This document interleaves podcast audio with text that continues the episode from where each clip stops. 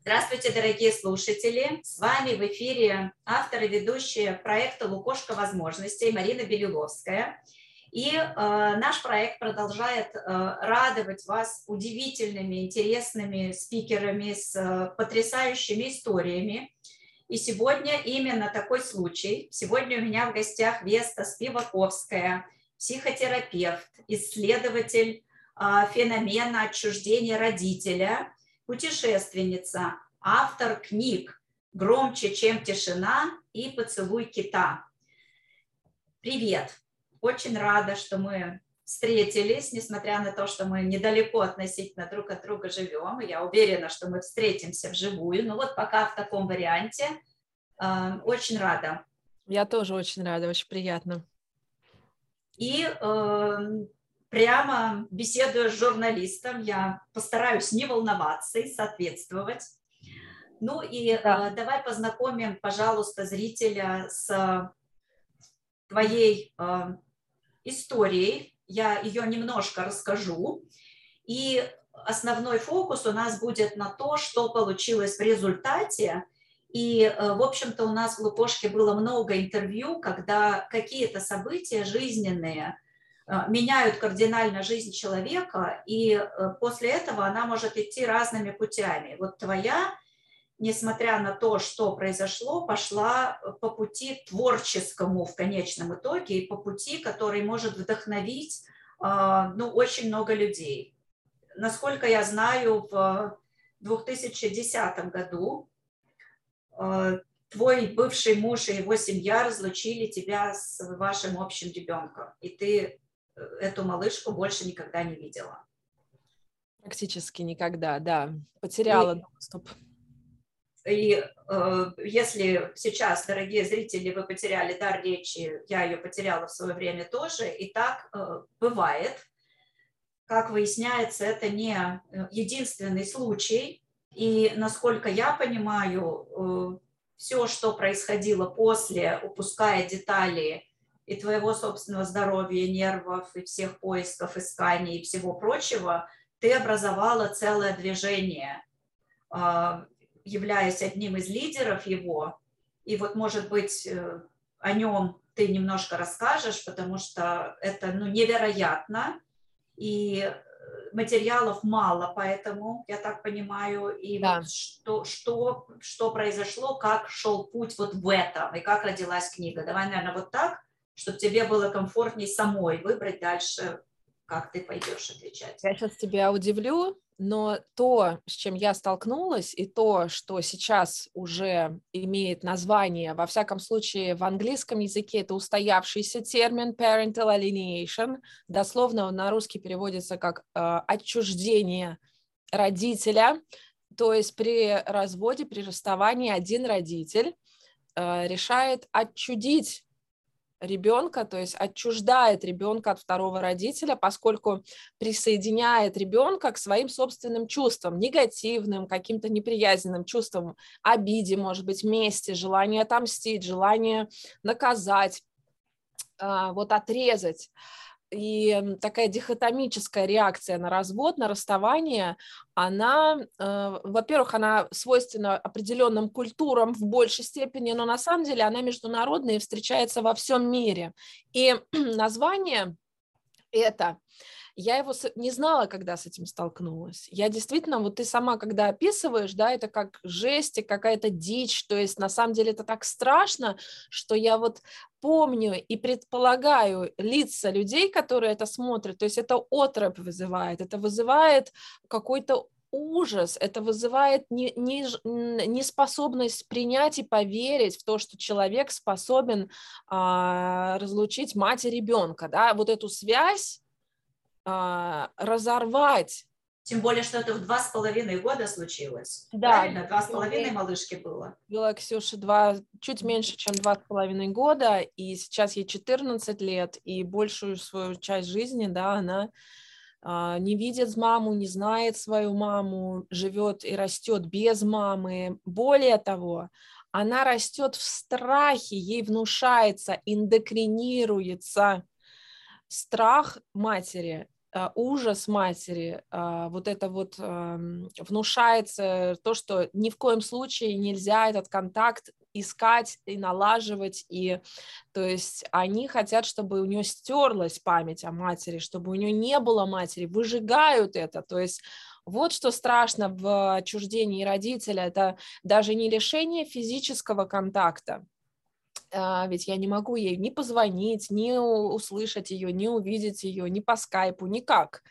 Вот. Но помимо э, решения физического контакта, э, ребенка лишают и родители э, лишают их даже духовного, духовной связи, их вот контакта в памяти у ребенка, ему запрещают хорошо думать о маме ему запрещают иметь мамины фотографии, и у него вот этот образ матери, да, который так важен любому человеку для здорового гармоничного развития, у него его как будто бы вот вырезают, забирают.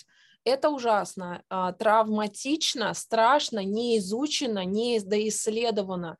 Множество исследований сейчас в мире происходит. Я включена в эти рабочие группы, я наблюдаю за процессом, особенно здесь, в Штатах, а, здесь активно это там, где я сейчас нахожусь, здесь очень активно идет во всех штатах какая-то работа в этом отношении. И я вот написала статью в новый журнал про как раз э, у нас есть э, у этой организации по исследованию отчуждения родителей, у нас есть своя как бы такая бюллетень, когда это даже не газета, а такой журнал, а, где вот самые актуальные статьи, исследования, они публикуются иногда раз в месяц, иногда раз в два месяца. И я написала в последний выпуск как раз статью, потому что все-таки как русская я не могу остаться в стороне и не, выс не высказываться на то, что беспокоит сейчас всех, а, и это очень болезненно. Но ты знаешь, э, я научилась говорить на очень болезненные темы. Вот сейчас, да, я рассказываю болезненные темы, и это очень важно дать голос тем, кто столкнулся с подобными ситуациями, потому что вы не поверите, друзья, но случаев отчуждения огромное количество, и оно наблюдается иногда не в таких крайних формах, иногда оно наблюдается в более light, э, более легких формах, да, но а, феномен отчуждения, он а, чем больше я исследую, тем больше поражаюсь, насколько он массово проникает во многие наши сферы жизни, и в том числе даже в политическом контексте. Я считаю и провожу как раз эти параллели в своей статье о том, что э, во-первых, как российское общество пришло к этому, да, я говорю о том, что разные уровни насилия, а, они продвигались вот просто в качестве как бы политики, государства, как я это вижу, да, и в том числе а, узаконенное насилие в виде семейного киднеппинга, в виде забирания ребенка, которое никак не регулируется на законодательном уровне, это тоже вид как бы поощренного, разрешенного насилия да, и когда в обществе происходит, да, декриминализация домашнего насилия, а, запрет свободы слова, это тоже насилие, да, насилие информационное в виде пропаганды, когда э, вот есть такая агрессивная риторика, да, и эта агрессивная риторика воспитывает как будто бы, а мне это очень хорошо знакомо, потому что вместе с отчуждением родителя я столкнулась как раз со множеством подобных же феноменов, с риторикой агрессора, которая всегда обвиняет жертву, а, э, с тем, как люди, как проще присоединиться к риторике агрессора. И в моей семье произошло это, когда э, вместо того, чтобы поддержать меня, поддержать мою дочь, да, и вот эту разлуку, то есть э, встать в оппозицию к тирану, встать и защитить того, кто страдает от э, тирана, от агрессии, ак, актора агресс, агрессии. Вместо этого э, родственники присоединились на сторону агрессора и начали обвинять э, мать, потому что э, обвинять родителя, у которого забрали ребенка, намного проще чем а, обвинять того, у кого ребенок. То есть это тоже тут вскрываются огромное количество феноменов. А, и многие из них я исследую сейчас вот во второй книге, хотя моя первая книга целиком посвящена моей истории борьбы за дочь, моей попытке понять, что это такое, с чем я столкнулась. Мне казалось, что я вообще первопроходец, что такого никто раньше никогда не было, что вплоть даже до каких-то греческих мифов мне хотелось найти истоки этой проблемы. А, почему разлучается а, мама, в данном случае я ведь мама, да, но я против отчуждения любого родителя, и отца, и матери. А, это, на мой взгляд, одна, одинаково важно для ребенка иметь добрые, любящие отношения с обоими родителями, особенно если они живы, особенно если они хотят эти отношения иметь. Ни в коем случае нельзя забирать такую возможность у ребенка, думая тем более, что э, это для него лучше, да, чтобы он не знал своего отца, да, потому что я никогда не хочу его больше видеть, и пусть ребенок тоже никогда больше этого отца не увидит, то есть или мать. Вот э, все эти вещи, они нам показывают такую узость мышления, такую дихотомию, такое белое-черное, и вот э, э, суженное сознание, оно вообще свойственно агрессору когда блокируется восприятие. И вот мне кажется, что и в статье я как раз провожу параллели о том, как, как происходит эндокринация всего народа сейчас. Потому что русский народ, тот самое большинство, о котором все говорят, это, на мой взгляд, то большинство, которое вторит риторике агрессии, агрессора, которое поддерживает э, военные действия, на мой взгляд, это большинство оно, э, к сожалению, похоже на вот этого эндокринированного ребенка, которого один родитель настраивает против второго родителя, потому что для меня, и я пишу это тоже, э, русский и украинский народ – это как между, выбор между мамой и папой вот выбор между мамой и папой всегда ставит ребенка в позицию, в которой э, нарушается его целостность. Это в любом случае насилие над ребенком. Он не должен выбирать между мамой и папой. Он состоит из мамы и из папы. И э, его целостность, она именно вот включая, включ, э, целостность является включением всех этих частей в него принятием, признанием этих частей, да, размещением. Если одна из частей должна выбирать, если ты выбираешь одну из частей, или в данном случае выбираешь ты за русских или за... То есть вот против. Я не хочу сейчас в эту тему политическую входить, просто избежать ее тоже очень сложно. И мне кажется, что у меня вот в, начиная с 2010 года, когда моя огромная, мой апокалипсис личный случился, да, и э, произошла полная вообще, э, как сказать, э, полное обрушение всей моей жизни с ее фундаментом, с ее смыслами, с ее вот э, верой, да, в то, что такого быть не может. И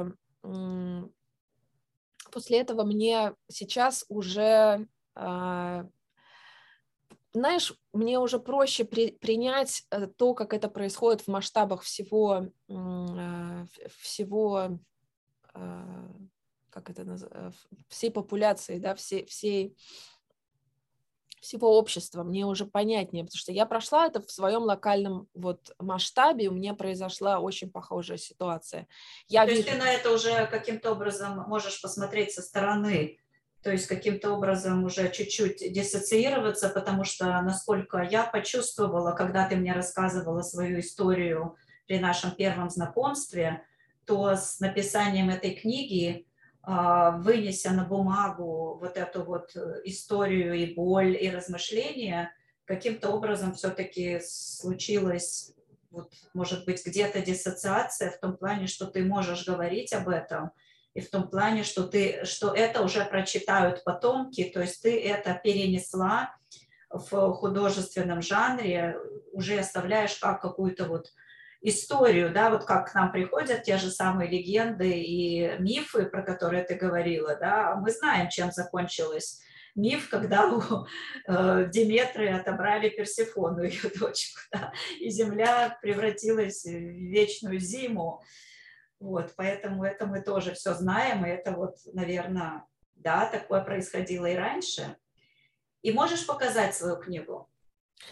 Да, вот сейчас она вышла уже на английском языке. Это издание как раз на английском. Она очень толстая, она толще даже на английском, чем на русском. То есть здесь, по-моему, 500 да, страниц, больше 500.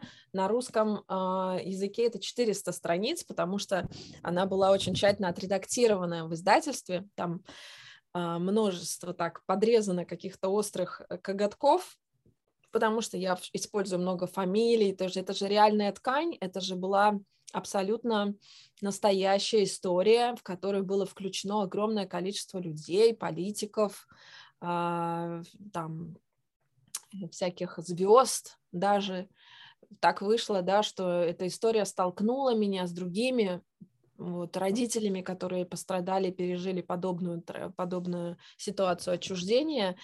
И да, пришлось организовать и тогда общественную организацию, и потом, когда уже вышла книга «Громче, чем тишина», это произошло в 2018 году, я ее шесть лет писала, и потом она наконец-то вышла, и она стала таким своего рода манифестом, который другие отчужденные родители получили голос да, через эту книгу. Они смогли также а, теперь, во-первых, понимать, с чем они столкнулись, как это называется, хотя так подробно про феномен именно отчуждения вот в книге еще нет, потому что я только об этом сама узнала, ну, наверное, лет пять назад, вот буквально, когда книжка уже вышла.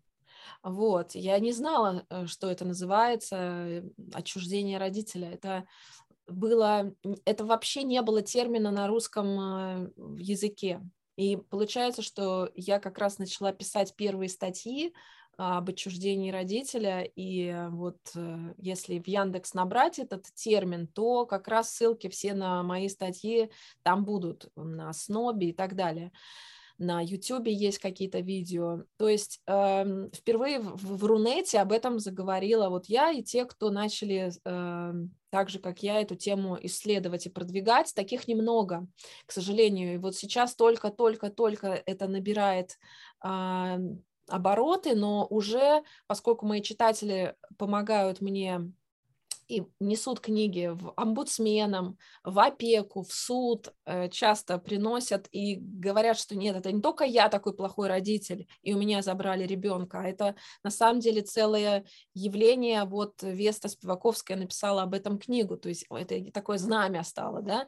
Вот, плюс я еще какие-то информационные материалы на свой сайт громче, чем тишина э, выложила, чтобы в свободном доступе информация была у тех же опек. Очень много связано с, с этой темой, очень много связано стереотипов и каких-то таких суждений, да, то есть у хорошего родителя ребенка не заберут, это вот одно такое суждение.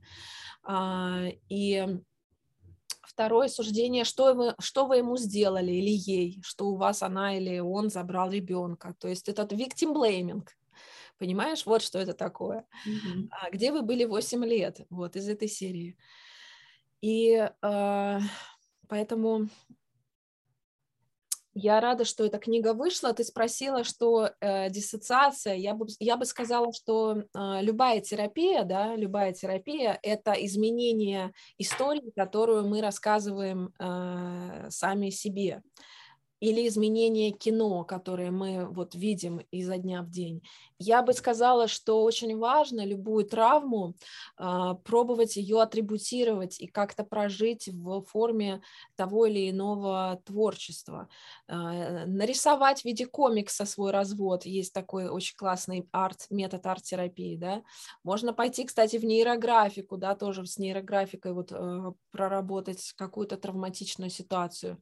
Э, кому-то помогает э, печь пироги, кому-то помогает э, рисовать картины мне вот помогало и до сих пор помогает писать об этом, э, описывать, и поэтому она такая подробная. То есть в этой книге очень подробно описана вся история э, моей борьбы. Она длилась 4 года, и на самом деле я прошла и два уголовных преследования, э, и там, не знаю, порядка, наверное, 15 судов и э, какие-то угрозы, шантаж, э, коррумпированные э, органы и так далее. То есть это ой, какие-то создания фейковых профилей, которые были, то есть там чего только не было. Это целый В конечном итоге ты здесь, и, кстати, и у, тебя, у тебя родилась малышка. И, кстати говоря, да, скоро, вот я жду сейчас как раз предложение от э, нескольких студий, вроде как собираются приобретать права на экранизацию. Ух ты! Да. Так что... Вот это, вот это было бы совершенно потрясающей, ну, где-то победой над э, действительно, ну, бюрократией и всем вот этим вот ужасным движением. Это было бы совершенно потрясающе, тем более это действительно очень, а, ну, скажем так, узкое как бы направление, да, неизведанное. Да, это и, и плюс это очень детальная пошаговая инструкция, что делать, когда у тебя украли ребенка. Ты знаешь, мне очень интересно, э, мой хороший друг, э, который есть, кстати, в этой книге, э, Костя, вот он мне сказал, что он исследователь Кастанеды, такой древний, и он занимается тансегрити и вот эти магические пасы, и он мне сказал словами Кастанеды, что ты из личной истории сделала историю силы, историю публичную. То есть э, я думаю, что это тоже, знаешь, а, очень важный гештальт был в моей жизни, и он есть до сих пор. И тот масштаб встреч, который мне подарила эта история, эта книга, да, он, без, он очень впечатляющий. То есть я встретила таких людей на своем пути, вот благодаря этой ситуации, да, невероятных людей. И а, история, в которой, а, в которой вот такой сплав всего и любви, и боли, и переломов каких-то, травм, преодолений, надежды, веры. А, вот это огромный сплав, он, попав да, в виде книги, вот выйдя из меня, как моя очень личная история, да, став публичной историей, а, начала жить своей жизнью, начала производить такие круги на воде. Я до сих пор получаю фидбэк, мне до сих пор пишут люди, многие советуются и спрашивают совета, конечно, думая, что я знаю, как решить эти ситуации. К сожалению, эти ситуации часто являются настолько сложными для решения, и нет решения, иногда его нет. Иногда мы вынуждены жить вот с этим отсутствующим решением многие годы. Так вот, э, я хотела сказать, что да, теперь вот такие вещи, вот как эта книга, они живут своей жизнью. Когда будет снято кино, мне кажется, я уже совсем а, буду далеко от этого, наблюдать за этим просто как зритель, хотя, конечно, это а, история, которая полностью меня переделала, но я не могу в ней постоянно жить, да, потому что это такая а, очень болезненная, э, и это как кровоточащая рана. И многие годы мне стоило залечивать эту рану, и многие годы мне хотелось научиться, как не только выжить, но и жить после этого а, и сохранить себя, сохранить свое сердце, а, потому что я знала, что и знаю, и знала все, все эти годы, что моя дочь обязательно вернется, ей нужна будет мама, нужна будет любовь мамы, и мама не должна быть какой-то разваленной э, к тому времени, что, безусловно, было бы на руку э, тем, кто, собственно, все эти годы ее эндокринирует и отчуждает, да. Поэтому э, такая цель была, есть, она всегда со мной, и э, ты знаешь, отчасти, наверное, я ее достигла. Вот мы с тобой пишем сейчас интервью. Это первое интервью после моего переезда в новый дом. Мы купили новый дом. Давай вот, кстати, успокоим наших слушателей. Расскажи, что с тобой все хорошо, что у тебя детеныш замечательный, муж замечательный, что ты действительно свое сердце не закрыла для любви, не закрыла его для нового материнства, мне кажется, что любовь э, всегда перерастает через трагедию. Я об этом говорила на конференции Ольги Кавер, как раз у нас была тоже тема про горевание. А, и любовь всегда перер... она перерастает, и а, в любом случае а, да, в любом случае сейчас я столкнулась с таким интересным вот этапом, когда многое свершилось, да, то, что действительно дает успокоение многим людям, да, свой дом. Я же была в постоянном э, в путешествии многие годы, наверное, лет 10, если не больше, да, вот, и муж мой тоже, он эм, странствующий такой э, в, в, в силу своей э, профессии, своей работы. Вот, поэтому мы два странника, которые вот обрели дом. Естественно, это все в основном делается ради нашей малышки, которой сейчас полтора года. И дети, они очень такие якоря. Ты не можешь с ребенком в чемодане постоянно продолжать, да, куда-то ездить, да, это невозможно. Вот, поэтому нужен был свой угол, мы его организовали, мы сейчас над ним работаем, и при этом, ты понимаешь, я сталкиваюсь с таким онтологическим состоянием, не то чтобы кризисом, но я понимаю, что я не могу успокоиться, я не могу в комфорте а, остановиться, мне надо продолжать а, проживать эту жизнь тотально, глубоко, полностью, вот, а комфорт, он очень часто усыпляет. И я сейчас как раз вот сталкиваюсь с таким противоречивым состоянием. С одной стороны, хочется уже успокоиться и просто спокойно пожить. С другой стороны, я чувствую, в каком кризисе находимся сейчас мы, наше общество. Мы все туда пришли, и оно очень остро ощущается, особенно когда вот э, я работала над второй книгой, которая скоро выйдет, да, «Поцелуй кита», и там я через, опять же, призму своей личной трагедии э, вижу вижу какие-то слои вот этой общественной травмы, в том числе травмы отчуждения, отчуждение, которое приходит, нам начинается а, отчуждение от матери, да, отчуждение от матери – это отчуждение от земли, от, а, да, а, материя и мать – это же однокоренные слова, и наше отчуждение от самих себя. И вот этот феномен отчуждения, да, он стал для меня таким, такой прямо коррозией, да, которая вот, вот я ее ощущаю везде. Она, конечно же, и со мной, потому что она случилась в моей жизни, но я ее чувствую теперь повсюду. Ты ее чувствуешь даже в глубоких философских процессах и в процессах того, как формировалось человечество, я так понимаю, что это очень глубокая и философская вещь, да, поцелуй да. кита.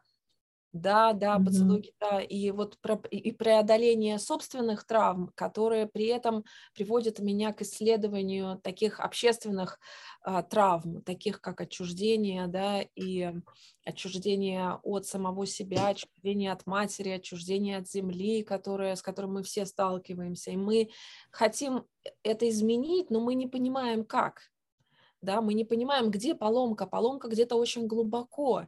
Я пытаюсь попасть туда глубоко, и об этом тоже пишу вот во своей второй книге. Мне важно показать, как я туда проникла, мне важно показать, что есть возможность э, перепрограммировать э, нам, людям, самих себя, потому что в этом и заключается код к эволюции. Эволюция, да, это не только наше а, какое-то физиологическое развитие, да, как многие думают, что эволюция это про биологический вид, про какие-то антропоморфные изменения. На самом деле эволюция, она находится здесь, в контурах нашего сознания.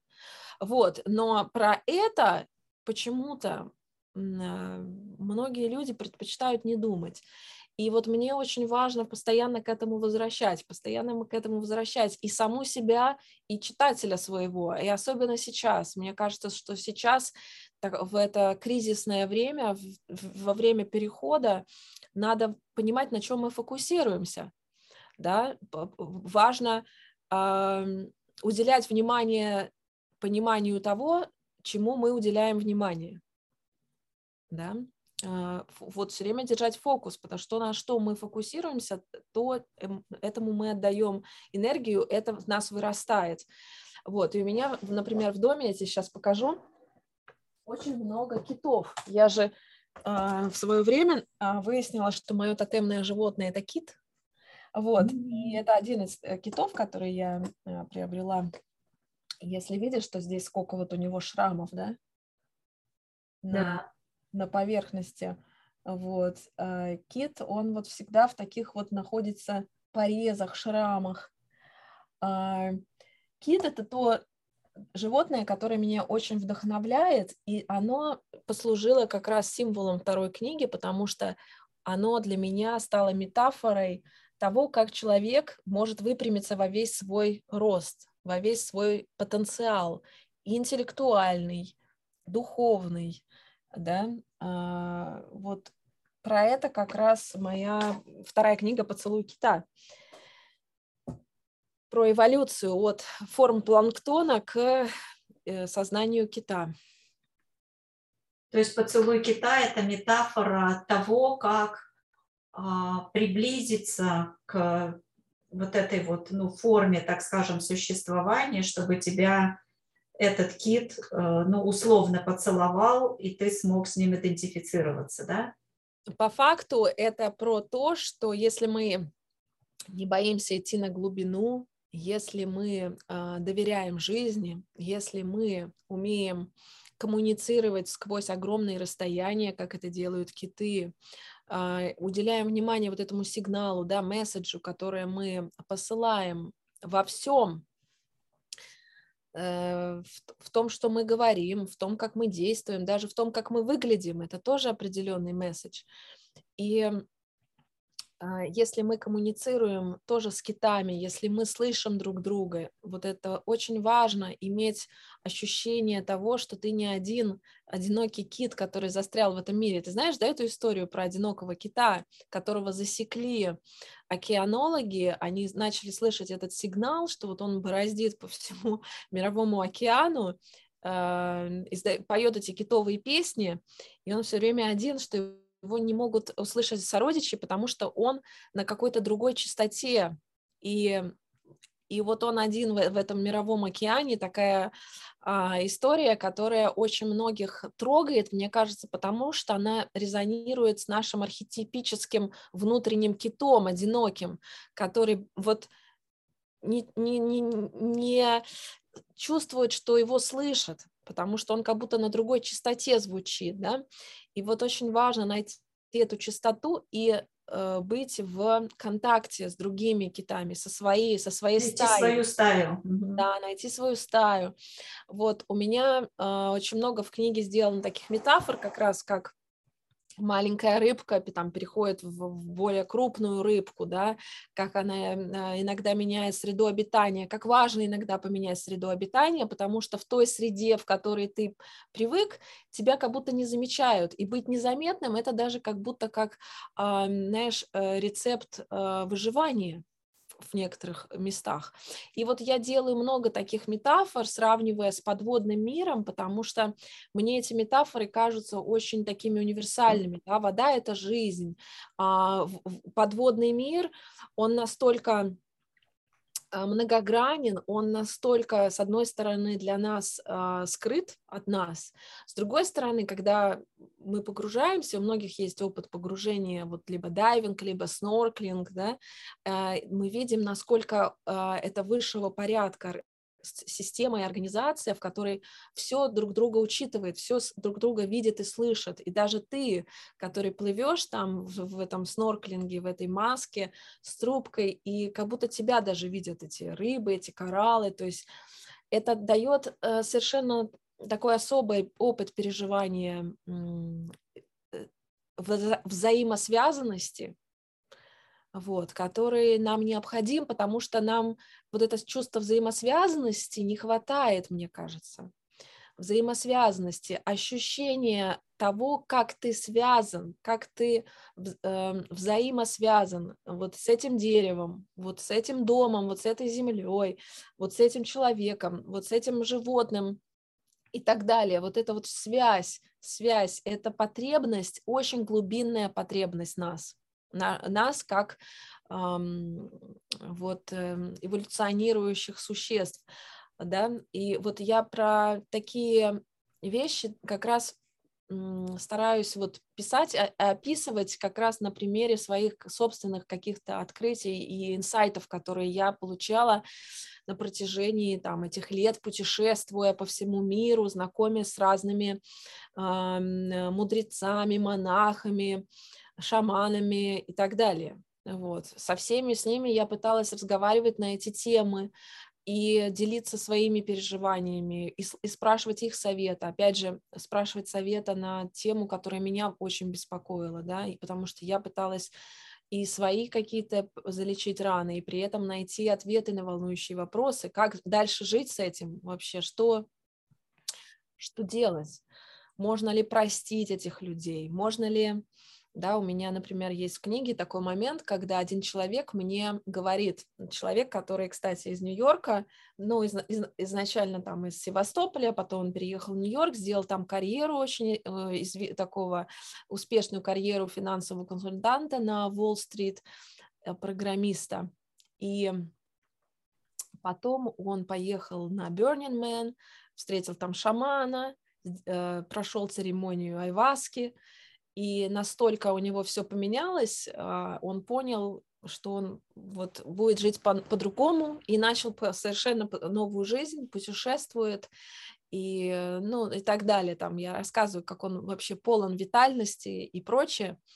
И а, он сказал такую фразу мне, что а, если ты научишься видеть Бога в каждом встречном тебе человеке, то больше этого Бога можно нигде не искать. Вот. И я подумала, как здорово, это действительно очень отвечает э, вот моей, моей как бы философии, потому что э, ведь, наверное, это и есть тот Бог, с которым нам нужно взаимодействовать ежедневно, да, вот с каждым встречным тебе человеком, действительно. Вот, особенно в Индии, знаешь, очень к этому ты сама жизнь тебя подводит к этому осознанию, потому что, во-первых, на мосте, да, все друг другу говорят на мосте, даже те, кто вот путник на улице, он тебе не знаком, ты никогда, может быть, его больше не встретишь, но обязательно на мосте, и вот это вот ощущение связи, ощущение, что этот человек что-то тебе сейчас хочет сообщить, да, и что это именно для тебя. Так вот, э, я стала думать, а можно ли мне научиться видеть Бога вот в этих людях, которые отобрали ребенка? Насколько это возможно? Насколько это действительно правильно, да? Ну вот. И вот такие вопросы, когда действительно вот есть над чем подумать, знаешь? Когда рассказывала, э, да, это, ну это очень глубоко и mm. очень вопрос такой сложный. Я не знаю, как в конечном итоге у тебя получится на него ответить, но когда ты говорила про глубину, про китов, вспомнила мое интервью с принцессой китов Натальей Овсеенко здесь у нас в Лукошке, которая плавала обнаженная с китами в Северном море. Вот, и как раз она говорила про эту связь, когда, тренировавшись долгие месяцы, и опустившись в эту ледяную воду, она немножко схлопнулась, и киты сразу уплыли. И вот, вот это вот невероятнейшая, вот, ну, не, не, нечестная чистота, на которой она общалась в этот момент, да, вот это про, про то, что ты говоришь про одинокого кита, наверное, их сразу же отпугнуло, то есть насколько тонкий этот мир и насколько тонкий вот этот вот язык правды и любви, что его нельзя подделать. Да, аутентичности. Да. Аутентичность, по сути, ведь это что? Это все это наша настоящая сущность, которая очищена от всего, что привнесено э, социумом, вот эти надпрограммные э, установки, все вот это, что называется, кондиционирование, да, вот это вот обусловленность обусловленность, то, что мы о себе узнаем на протяжении нашей, особенно социальной жизни, да, когда мы вступаем в социум там, с 7-8 лет. Вот. А собственно, при этом теряется вот эта аутентичность, и вернуться к ней очень сложно, правда, действительно очень сложно обнулить вот эти программы, снять всю, все, что ты о себе знал, все, что ты так долго учил, разучивал, вот эти маски надевал, носил их так а, с удовольствием, которые становились постепенно твоим вторым лицом, и как это все снять и стать аутентичным, и стать равным самому себе, и стать э, уязвимым, я, кстати, в книге тоже пишу один из ключей, а, я тебе вот даже уже рассказываю, что а, есть такое вот алкоголь, социаль, социальный лубрикант, есть такое выражение, да, а, алкоголь, социальный лубрикант, и это очень свойственно нашей культуре российской, настолько свойственно, что прям диву даешься. Вот. Так вот, э, я считаю, что лучший социальный лубрикант, я открыла лубрикант лучше, чем алкоголь. Это уязвимость. Вот, я рассказываю, почему, да, насколько э, насколько, э, если каждый человек в компании отказывается вот от этих масок и становится настоящим, становится уязвимым, да, в каком-то смысле, то есть он больше не играет кого-то другого, он больше не притворяется кем-то другим, а становится настоящим, реагирует в моменте, делится теми ощущениями, которые он на данный момент испытывает, даже если это что-то такое, тревога или страх или еще что-то, да, то есть создается более комфортная обстановка, в которой каждый расслабляется, другой тоже сбрасывает свое оружие, откладывает свои латы, да, если видит, что э, э, на него никто не нападает, да, и насколько это совершенно меняет всю динамику в помещении, в, в атмосферу, в компании и так далее. Вот, и мне кажется, что это очень такой тоже важный, интересный инструмент. И киты, они, как и, мне кажется, другие животные, вообще животные очень сильно нас учат этому, как раз этой аутентичности. И они очень чувствуют, безусловно, да. Если ты что-то задумал, если ты продолжаешь жить в своей голове, то... Вот, если ты продолжаешь жить в своей голове. И скажи, пожалуйста, э, в каком э, сейчас виде эта книга? То есть книга «Поцелуй кита» закончена, и ты ждешь, э, пытаешься ее сейчас издать, да? Расскажи немножко про это и про то, мы говорили с тобой тоже про это, может быть, можно каким-нибудь образом, ну, во всяком случае, послать во Вселенную это желание как-то организовать э, презентацию этой книги где-то, да, в Нью-Йорке. Было бы здорово, кстати, да, было бы здорово. Единственное, что она выйдет на русском языке пока. Я, я в будущем хочу ее э, перевести на английский, вот, и, может быть, и на другие языки. Моя первая книга, она вышла на английском, на украинском и на русском. Вот. «Поцелуй кита», я надеюсь, что он уже в ближайшие пару месяцев выйдет а, в России, и мы с тобой можем подумать, да, когда, когда книга будет уже в печатном виде доступна, да, мы сможем организовать презентацию. Я бы с удовольствием вообще приехала в Нью-Йорк. Там, я слышала, будет в Бруклине книжная выставка.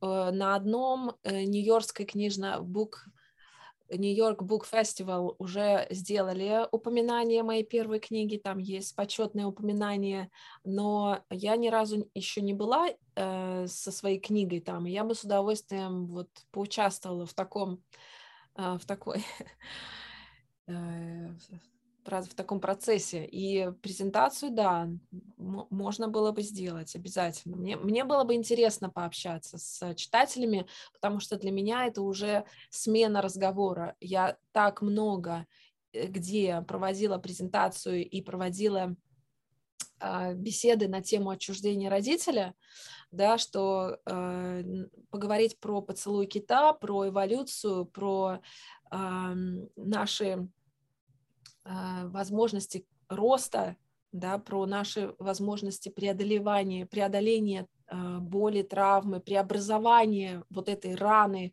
в, э, в свою внутреннюю личную силу, в топливо, да, в такое для жизни. Вот мне кажется, что это очень актуально сейчас, это касается многих людей, которые тоже пережили трагедию, какое-то предательство, травму, боль, потерю и не знают, как дальше с этим быть. Вот. А, мне бы хотелось поделиться своей дорожной картой, которую я э, считаю поцелуй кита. Да, и... И когда эта дорожная карта будет, это позволит читателям э, и слушателям, да, и вообще людям, кто встретится с такой дорожной картой на своем жизненном пути, может быть, просто шагать по этой дорожке с гордо поднятой головой, потому что, к сожалению, очень часто а, такие, э, такой рост э, личностный происходит за счет либо травм, либо какими-то способами, вот как ты упомянула, да, через аюваску, через холодотерапию, через... То есть люди ищут экстремальных э, каких-то, может быть, событий, экстремальных опытов, чтобы сразу скакнуть, сделать скачок такой квантовый в какое-то новое состояние. Ну или, не дай бог, трагедия или болезнь. Так вот, есть же ведь способы и другие, есть способы воспользоваться предыдущим опытом и попытаться это сделать прежде, чем тебе жизнь а, подскажет э, какой-то более жесткий путь, указав тебе, что ты идешь не путем своего сердца. Поэтому очень хочется, чтобы людей, которые шли все-таки этим путем, без трагедий было больше, без болезней. Ты знаешь, э, с одной стороны, да, хочется, конечно, как э, внутренняя мать, она всегда хочет уберечь своих детей и окружающих от любой боли, от любой травмы. А с другой стороны, эм, любая судьба, и в том числе как что называется, трудная судьба, да, человек трудной судьбы, женщина трудной судьбы, есть такое устойчивое вот в нашей культуре а, выражение, вот, этого тоже не надо стесняться, это не должно становиться табу или становиться каким-то приговором, который человек сам на себя навешивает и говорит, ну я теперь женщина трудной судьбы, и вот это теперь меня определяет, кто я есть, да, то есть вот я, например, э, не хочу определять всю свою жизнь вот через какое-то такое клеймо общественное, да, хотя если э, действительно на мою историю посмотреть, то кажется, что она должна такой отпечаток нанести, да, на всю мою жизнь, что я больше вообще никогда не смогу, как прокаженная, быть счастливой и никогда не смогу позволить себе какого-то, как, как, какого-то счастье, не знаю, э, материнство испытать снова и так далее, и так далее, да, но если мы посмотрим на природу, как природа преодолевает подобные э, трагедии, да, то есть природа прорастает, если где-то что-то срубили, да, то есть э, она не будет долго оплакивать и вот э, обходить стороной. Жизнь, она всегда прорастает, даже сквозь этот пень пойдет новое дерево, новый асфальт, да да, сквозь камни асфальт. И а, в этом смысле а, вот мне кажется тоже важно а, продолжать жить и все время испытывать и раздвигать границы своей пропускной способности, да, вот этой витальности. У нас у каждого есть определенные границы витальности, и это э, то э, количество жизни, которое мы можем пропускать. Да, вот я там, так определяю, что такое витальность, да, тот феномен, э, который мы, с которым это пропускная наша способность, да, и вот э, ее можно раздвигать, можно пропускать еще больше. Вот это классная метафора, мне очень понравилась. Да, Спасибо и, большое за нее. В результате расти, вот, вот расти, вырастать, вырастать как раз э, вот в Кита. Ух, ну вот, вот я думаю, что вот на этой прям вдохновляющей ноте мы будем потихоньку заканчивать. Вот есть ли что-то, что тебе еще хотелось бы сказать или пожелать э, нашим слушателям? А, что-то, может быть, я не спросила. Ой, я... да нет, наверное, я как-то вот за тобой, видишь, э, в танце так что вроде все, что... Так, вроде станцевали, да? Да, вроде мы станцевали, у нас такой спонтанный получился танец, но это всегда к чему-то, ну, это всегда более настоящий, да, когда это вот спонтанно. Поэтому... Спасибо, я отвожу своего партнера на место. Спасибо за танец. Да, очень, очень была рада поговорить. Спасибо огромное за твою витальность. Э, спасибо за э, вот это вот вдохновение, которое сегодня идет с этого экрана. Я думаю, что с кем-то удалось поделиться и чуть-чуть кого-то вдохновить на просто немного э, какие-то другие фильтры да, восприятия.